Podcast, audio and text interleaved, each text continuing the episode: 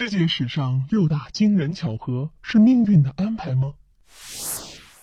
在古代，人类由于科技水平比较落后，世界上有很多地方都是孤立的，他们相互之间几乎没有联系，甚至也都不知道彼此的存在。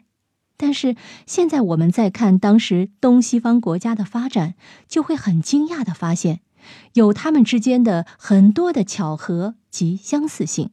不仅性质、规模极其相似，而且还发生在相同时期，东西相应，十分有趣。一、相同的历法。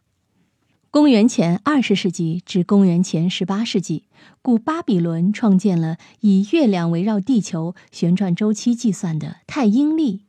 这也是人类早期最重要的发明之一，与我国夏朝所使用的阴历不仅同时，而且都是每隔二至三年至一闰月，二者如出一辙。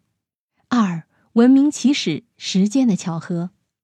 公元前三千一百年左右，埃及形成统一的奴隶制国家；公元前三千年左右，两河流域出现奴隶制城市国家；公元前三千年代中期。印度河流域出现哈拉帕文化。公元前三千年左右，中国三皇五帝时期，即炎帝、黄帝、尧舜禹时期，直到夏朝，公元前二千零七十年到公元前一千六百年成立，四大文明古国同期繁荣。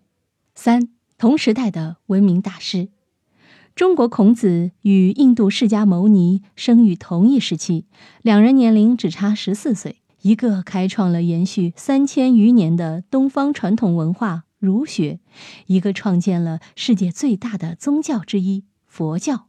两人一东一西，一儒一佛，都对世界产生了重大的影响。第四，千古一帝的巧合：俄国彼得大帝与中国康熙皇帝基本同时登位，相继去世。康熙死于一七二二年，彼得死于一七二五年。彼得大帝开创了俄罗斯帝国，康熙皇帝奠定了东方最强大的帝国，两人俱为一世雄主。五文学大师的巧合，莎士比亚与汤显祖不仅是同时期人，而且同于公元一六一六年去世。莎士比亚为西方戏剧之父，汤显祖为中国戏剧之祖。六传世文学经典的巧合。西方伟大的荷马史诗产生于公元前九世纪至公元前八世纪，与中国伟大的《诗经》产生的时代恰好相同，两者东西相应，俱为世界诗坛发出的最为璀璨的光华。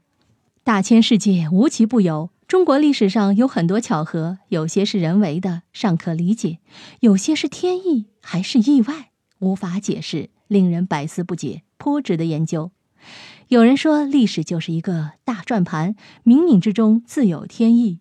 当我们展开历史的长河，这些奇妙的历史让人觉得不可思议，也有些细思极恐，就像冥冥之中有只手在推动历史的进程。好了，密室里的故事，探寻时光深处的传奇，下期咱继续揭秘。